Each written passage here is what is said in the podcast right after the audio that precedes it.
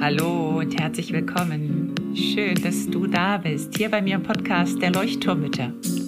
Dem Podcast, der dich und dein Leben in Bewegung und zum Leuchten bringt. Mit ganz viel Gefühl und Verstand. Mein Name ist Henriette Mathieu und ich freue mich riesig, dass du dabei bist. Und nun lehn dich einfach zurück,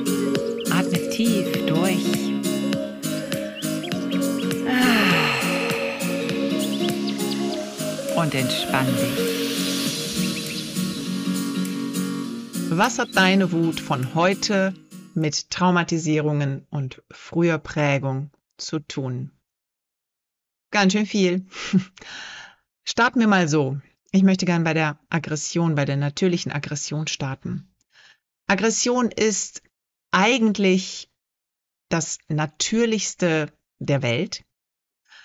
Also eine aggressive Haltung ist eigentlich eine ganz gesunde Schutzreaktion. Und zwar ist es ein Selbstschutz. Das ist wie so eine Kampfbereitschaft. Wenn du dich schon ein bisschen mit dem Nervensystem beschäftigt hast, ist das so dieser, du kommst in den sympathischen Zustand, bist aufmerksam, da passiert was, was nicht richtig ist, deiner Meinung nach. Und du stellst sozusagen dich erstmal hin und gehst in diese Kampfbereitschaft, so, stopp mal, wenn mir jetzt noch was passiert, dann fange ich an anzugreifen. Also der klassische Modus in der Verteidigung erstmal, es kommt Stress auf und wie reagierst du? Kann ich angreifen? Nein. Okay, fliehen? Nein. Okay, erstarren. Dieses Angreifen ist das erste natürliche Mittel, was wir haben. Auch im Tierreich. Bei manchen Tieren ist es erstmal Angriff. Ein Hund wird zuerst erstmal versuchen anzugreifen. Das ist sozusagen der Selbstschutz, diese Kampfbereitschaft, Selbstbehauptung. Das ist ganz wichtig. So, hier stehe ich, komme nicht zu nah. Und das ist im Prinzip die Aggression, wie wir sie gesund verwenden. Ne? Also was sozusagen in uns angelegt ist als ein gesunder Schutz, um unsere Sicherheit zu wahren. Denn es geht, wenn du schon in meine anderen Folgen reingehört hast, es geht immer wieder um die Sicherheit. Das heißt, Selbstschutz, Selbstbehauptung ist dieser Wert der Aggression. Was jetzt passiert ist, dass diese Aggression bei uns in der Kindheit, dass die ganz oft bestraft oder unterdrückt wurde oder negativ gesehen wurde und als negativ angesehen wurde von unserem Umfeld, von unseren Bezugspersonen. Das heißt, du kennst die Sprüche, stell dich nicht so an, jetzt sei endlich ruhig, schrei hier nicht so rum, was machst du denn hier für ein Drama ähm, und so weiter und so fort. Brauche ich, glaube ich, gar nicht drauf eingehen.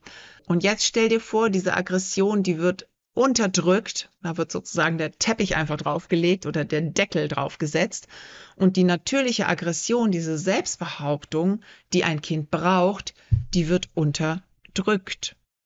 Und was passiert jetzt, wenn etwas unterdrückt wird?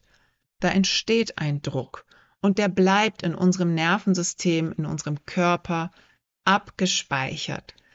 Deswegen wird von diesem ja, Freeze-Modus auch gesprochen, also eingefroren oder gehalten, eingesperrt. Also stell dir vor, da ist diese Energie, denn Gefühle sind Energie, Aggression hat eine, eine große Energie, ne? eigentlich eine konstruktive Energie. Also da, wow, ich will mich verteidigen.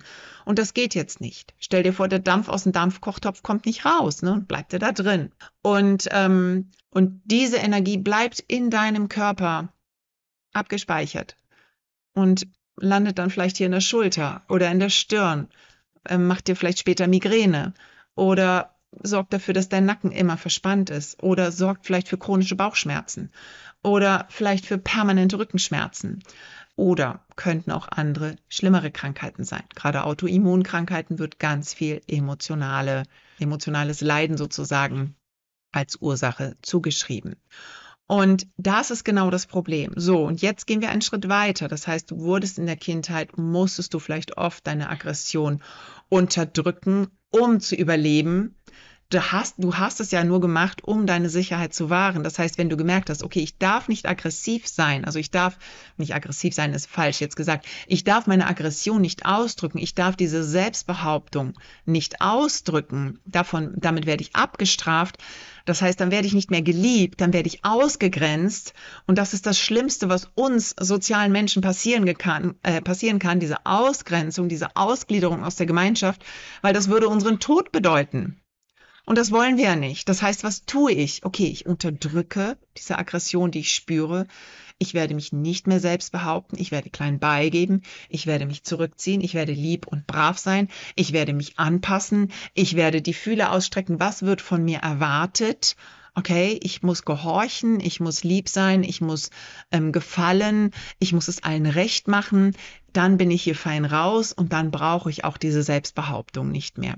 Das heißt, da wird praktisch das, das Ego abgelegt, das, das, das ursprüngliche Ich wird sozusagen abgelegt und es wird ein neues Ich darüber gebaut, drüber gelegt. Und das ist das, was ab sofort das Sagen hat. So, und jetzt als Erwachsene, wenn du Mutter wirst oder Vater wirst, dann passiert es eben, dass dein Kind dich mit seinem Verhalten genau an dieser Stelle triggert, die du früher erlebt hast, weil dein Kind möchte sich selbst behaupten. Dein Kind hat noch diese Kompetenz der Kampfbereitschaft. Und jetzt liegt es eben an dir zu sagen, okay, ich lasse ihm diese, diese Kampfbereitschaft, ich lasse ihm dies, das Bedürfnis der Selbstbehauptung und akzeptiere diese Wut. Aber das tut so verdammt weh. Und das tut nicht uns als Erwachsene weh, sondern das tut unserem inneren Kind oder diesem inneren Kind Anteil weh, das eben das damals erlebt hat. Wir haben ja ganz verschiedene, viele Anteile in uns. Und dieses verletzte innere Kindanteil oder dieser verletzte innere Kindanteil, der wird sozusagen jetzt wachgerüttelt und der schreit auf vor Schmerz und sagt, oh, ich will das gar nicht hören, ich will das gar nicht sehen, das erinnert mich an damals, als ich mein eigenes oder mein eigentliches Ich abgelegt habe. Klingt jetzt ein bisschen dramatisch, aber es ist im Prinzip so. Und das möchte ich einfach, dass du das verstehst, was deine Wut heute mit deinen Prägungen, deinen Traumatisierungen von früher zu tun hat. Hör bitte gerne in die letzten Folgen rein. Ich verlinke sie dir nochmal alle, die alle was damit zu tun haben mit dem Thema. Und komm in den Workshop, verstehe deine Wut und transformiere deine Wut. Und wenn du ihn verpasst haben solltest, dann hör die Aufzeichnung gerne, gerne an. Trag dich ein auf die Liste. Ähm, du findest alles in den Show Notes. Dieser Workshop wird einfach nochmal ganz konkret darum gehen, die Schritte kennenzulernen, bei denen du ansetzen oder mit denen du ansetzen kannst, wirklich diese Wut zu verstehen, in der Tiefe zu verstehen, also wirklich da, wo sie entstanden ist, zu verstehen.